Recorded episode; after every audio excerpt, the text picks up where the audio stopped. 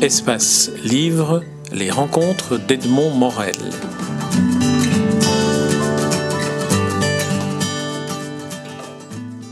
Jean Canavaggio, je suis très heureux de, vous rencontrer à l'occasion euh, de la publication d'une nouvelle édition dans la Pléiade du Don Quichotte de Cervantes, Cervantes dont on célébrera l'année prochaine, en 2016, le quadricentenaire de, de la mort, euh, mort qui est survenue selon les calendriers le même jour que celle de William Shakespeare, euh, que l'on célébrera aussi longuement l'année prochaine. Alors j'aimerais qu'on on a 20 minutes, donc si vous le voulez bien, j'aimerais qu'on aborde quelques, quelques pistes dans, euh, dans, dans, votre travail euh, d'édition sur Cervantes. Très volontiers.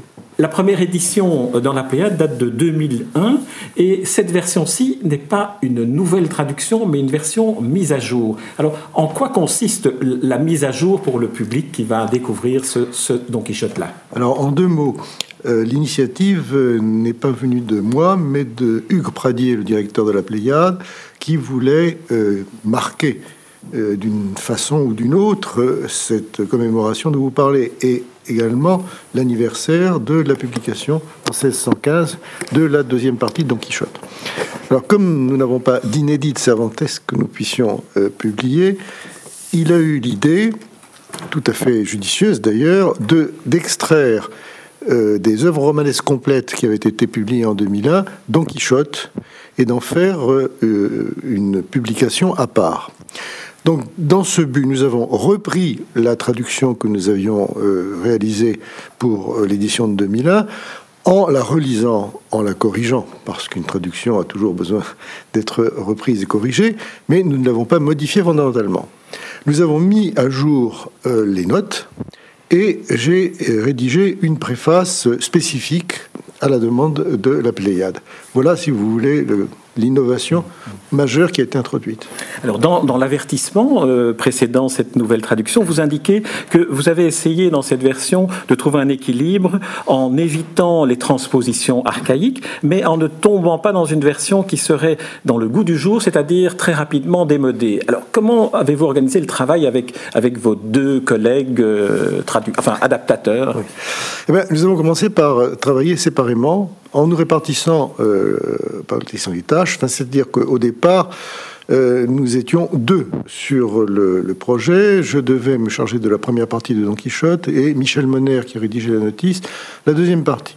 Bon, pour des raisons euh, sur lesquelles euh, je n'insisterai pas, Michel Monet est obligé de se retirer euh, au moins partiellement, et donc il n'a traduit que les 20 premiers chapitres, ce qui fait que je me suis partagé avec Claude Allègre, qui avait traduit la Galatée, le reste de la deuxième partie. Donc c'est une traduction à, trois, à trois voix.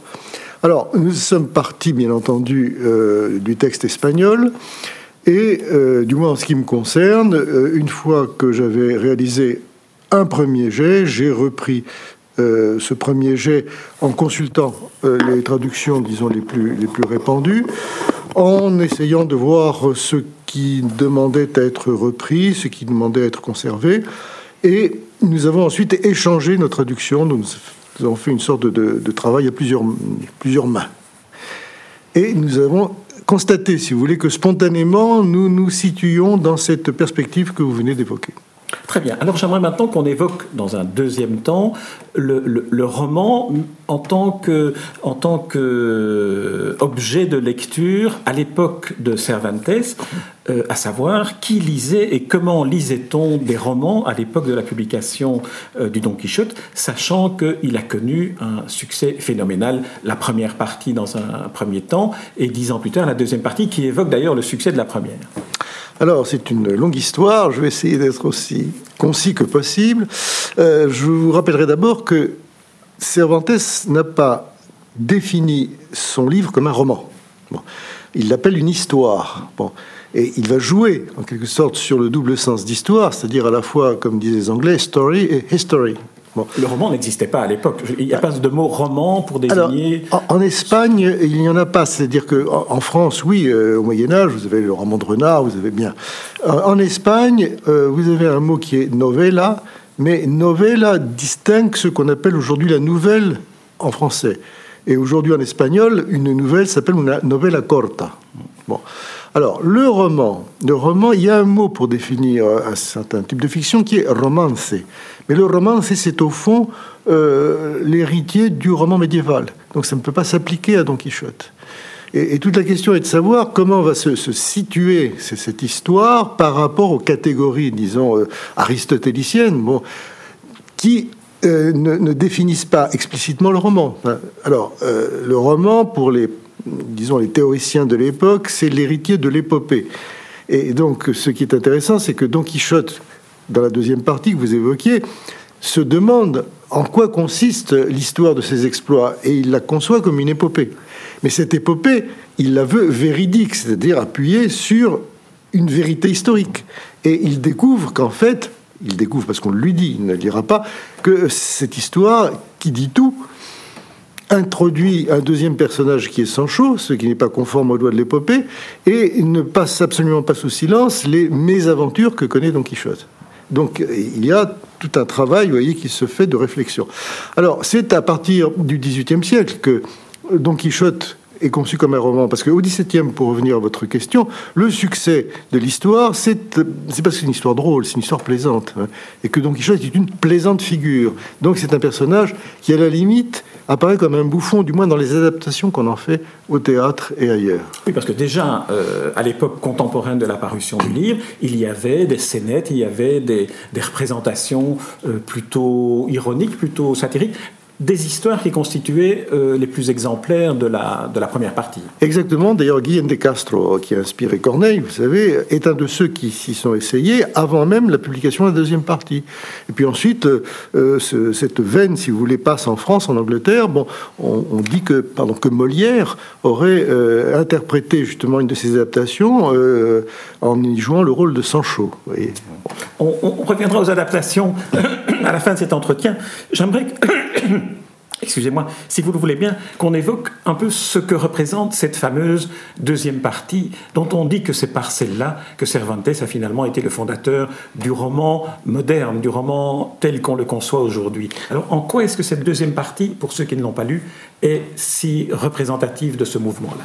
Alors, si vous voulez, la première partie commence par euh, l'histoire des aventures de Don Quichotte, mais il y a un moment très vite où, Cervantes éprouve le besoin de varier euh, l'attention du lecteur en introduisant des nouvelles intercalées. Si bien qu'il vient un moment où Don Quichotte se trouve, et Sancho avec lui, un peu en marge de l'histoire. Dans la deuxième partie, c'est tout à fait différent, puisque Don Quichotte, comme je vous le disais, découvre qu'il existe une histoire de ses exploits.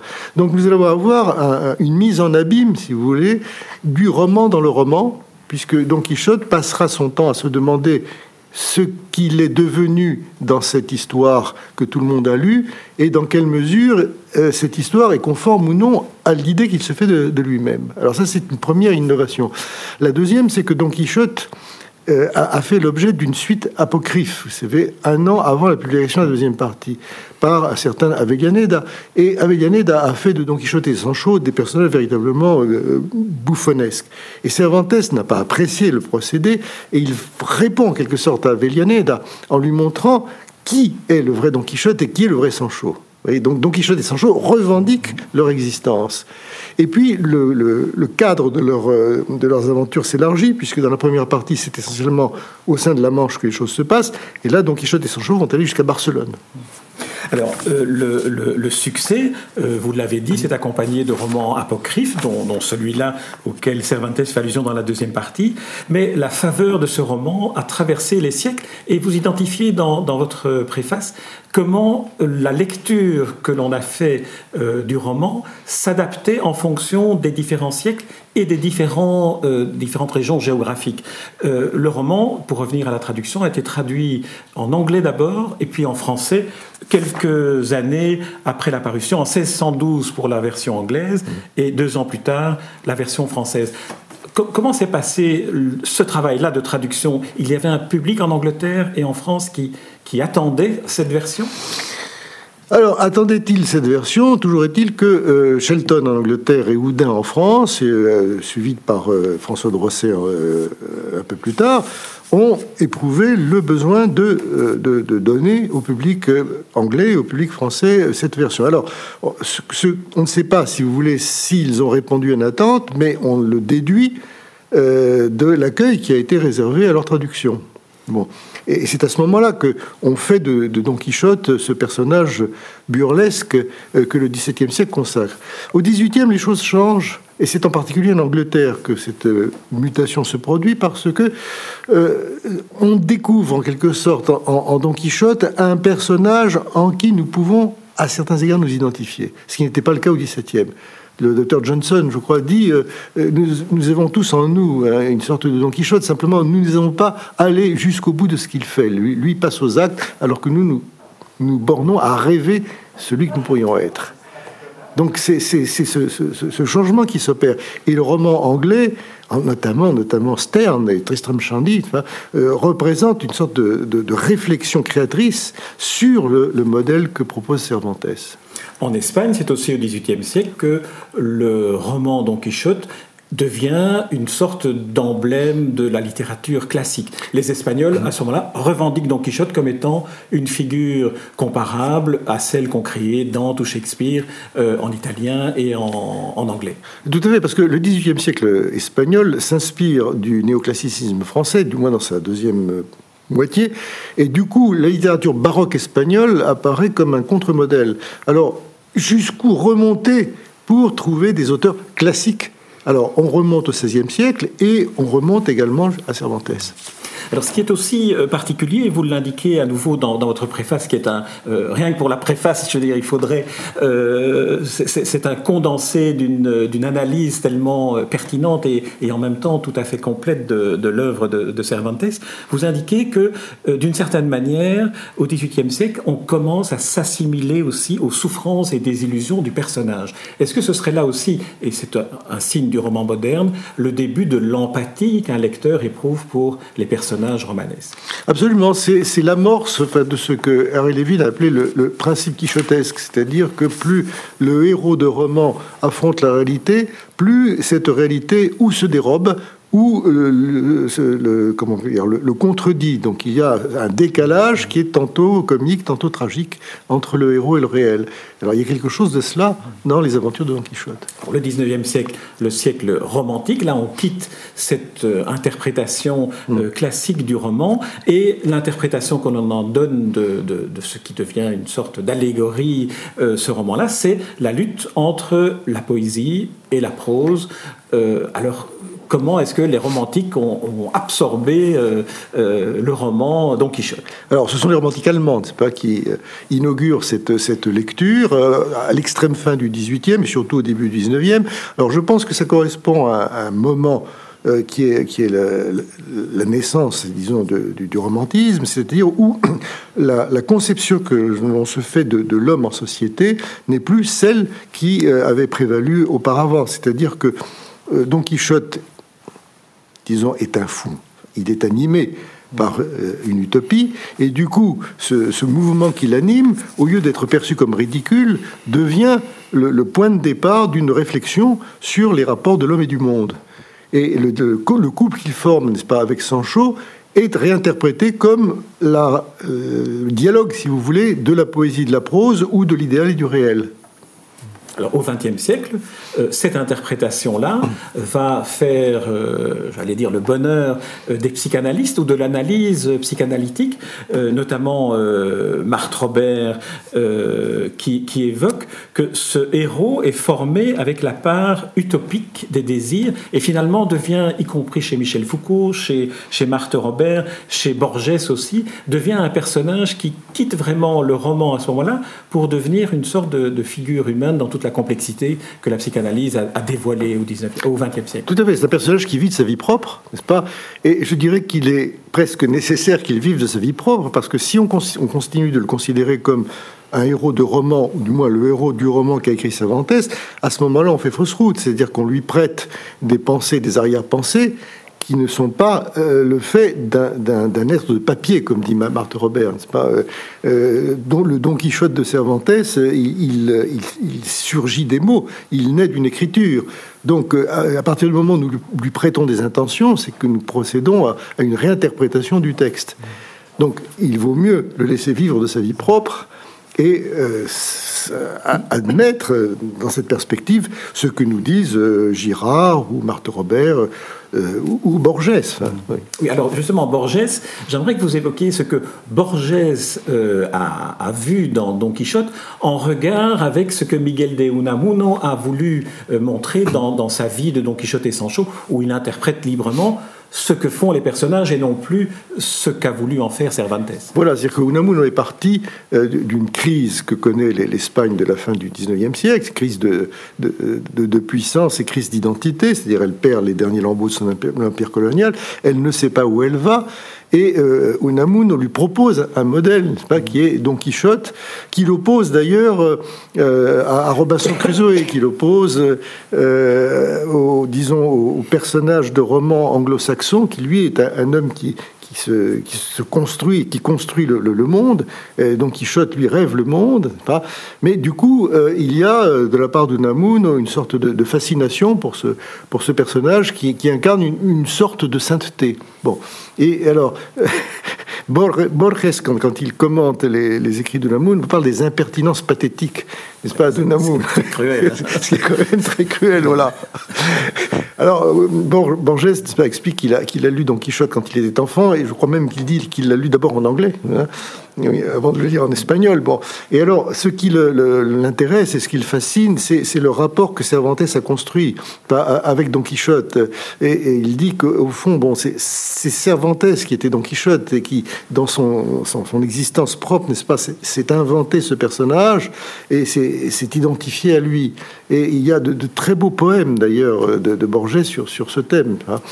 Euh, que, j'aimerais citer, mais ah, les circonstances. non, non, non, si vous, si vous voulez les citer. Euh, Il faudrait que je me reporte ah, d'accord, au texte. Euh, d'accord. Alors, si vous le voulez bien aussi, j'aimerais que, si vous le voulez bien, que, que, vous abordiez aussi le, la façon dont d'autres écrivains français, anglais, je pense à Charles Dickens et à Flaubert, ont intégré euh, le, la fascination qu'exerçait sur eux ce roman, quitte à même, euh, vous évoquez Flaubert en disant qu'à la limite, ça aurait pu, euh, il écrit dans, un, dans, une lettre à Louise Collet, mm. que ça aurait même pu le freiner dans sa création, tellement cette œuvre est monumentale et écrasante. Tout à fait. Alors, dans le cas de Dickens, bon, je pense surtout à, à, à Pickwick, n'est-ce pas?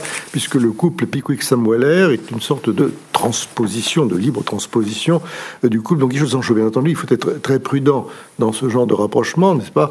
Euh, la, genèse de, Pickwick est un processus complexe qu'on ne peut pas ramener, pas? Simplement à un effet de, lecture. Mm-hmm. Mais les, contemporains de Dickens euh, l'ont dit, c'est pas? Il y a dans, le, dans le dialogue et la complémentarité des, des deux protagonistes quelque chose qui est transpose en quelque sorte euh, la complémentarité Don Quichotte-Sancho. Mm. Même si euh, l'itinéraire, la trajectoire de Pickwick est tout à fait différente de celle de, Don Quichotte.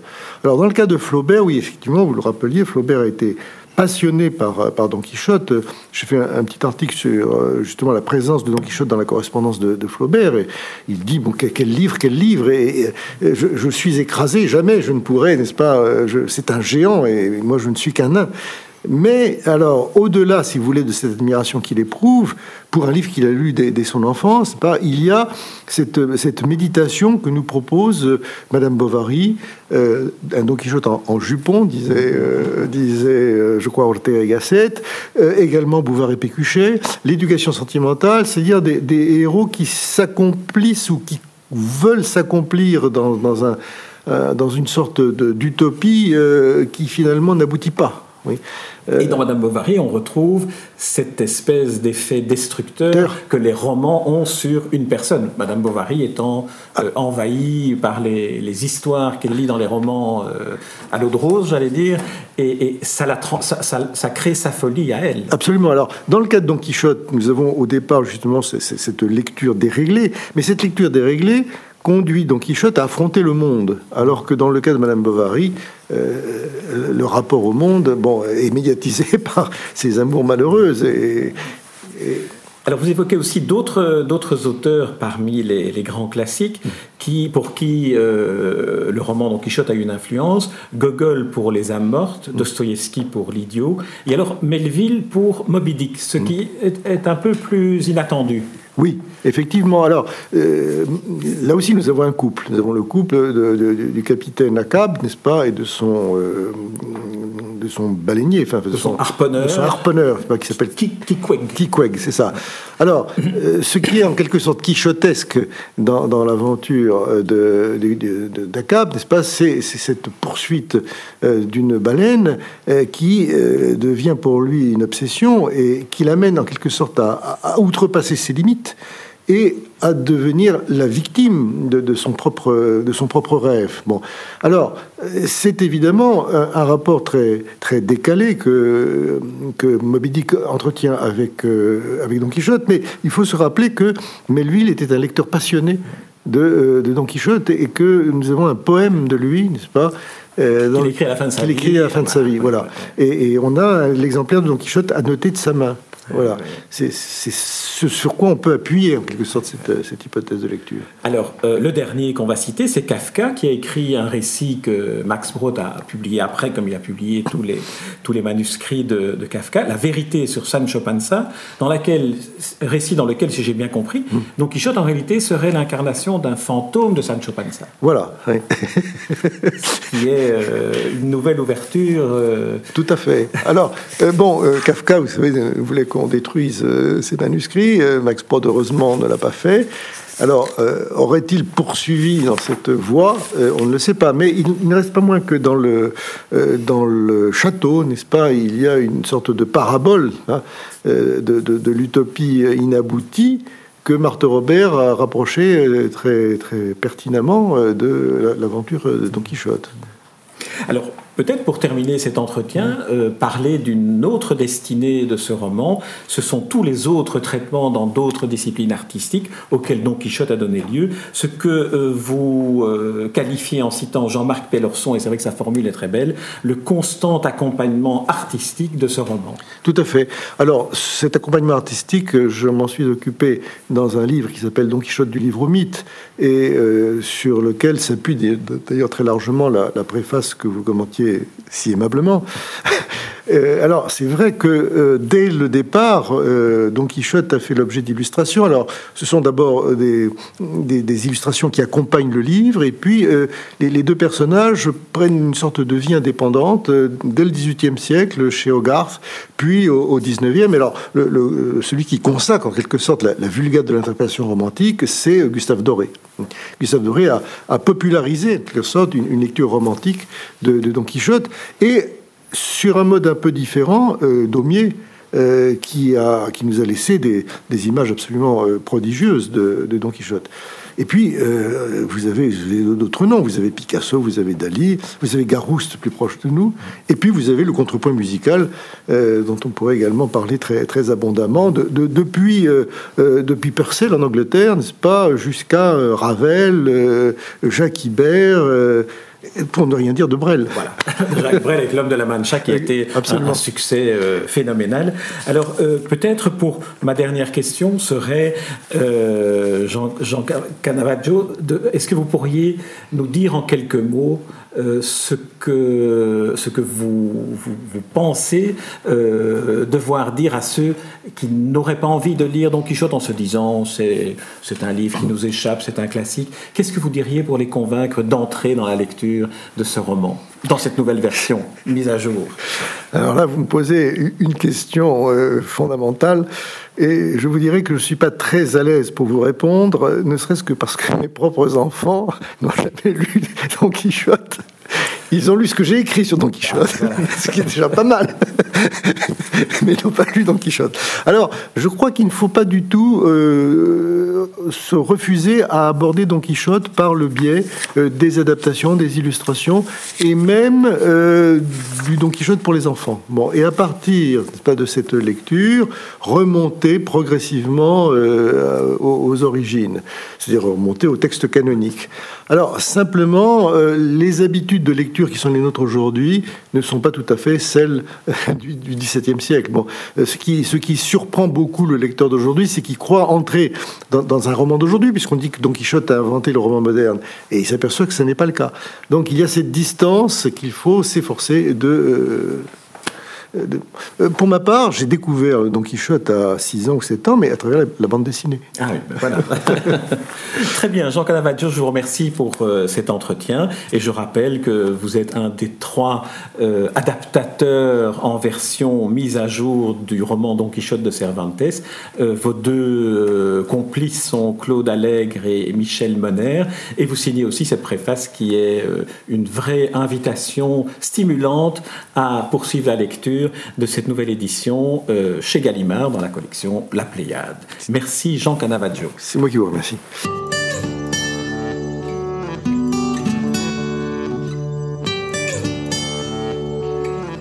Espace Livre, les rencontres d'Edmond Morel.